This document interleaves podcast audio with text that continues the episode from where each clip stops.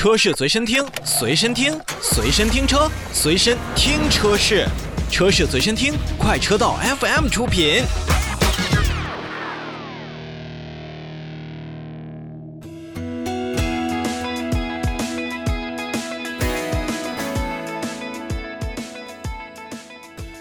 再来看福特，由于车辆的一个缺陷会导致后视摄像头发生故障，所以福特将在美国市场发起召回。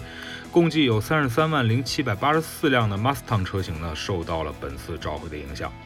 那么在前一段时间，福特汽车呢也是有一份通知，表示二零一五年度款式至二零一七年度款式的 Mustang 的车型的摄像头的线路可能会出现了松动或者损坏。那么这个缺陷呢，就会导致屏幕上的图像是变形或者是变成空白的。那么这样一个缺陷是由线速损坏，或者说是摄像头内部焊接并不充分而引起的。那么线速和接头的松动呢，也就会导致相关部件丢失导电性，那从而呢，也是导致了后视摄像头后视图像的一种缺失。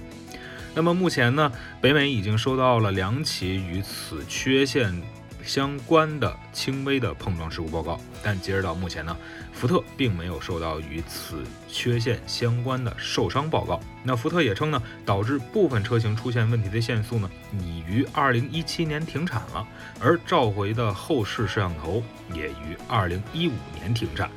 所以福特呢，也是将这样的一个缺陷。通知给了在北美的福特经销商，那么受影响的车主呢？据称呢是会在三月七日接到通知。另外呢，在零部件到达经销商处之后呢，车主也会被接到通知。车主也可以将车辆送到林肯或者说是福特的经销商处，那后者呢将会对于车辆进行检查，在必要的情况下呢去更换限速或者说是后摄像头，啊，以消除此部分的风险。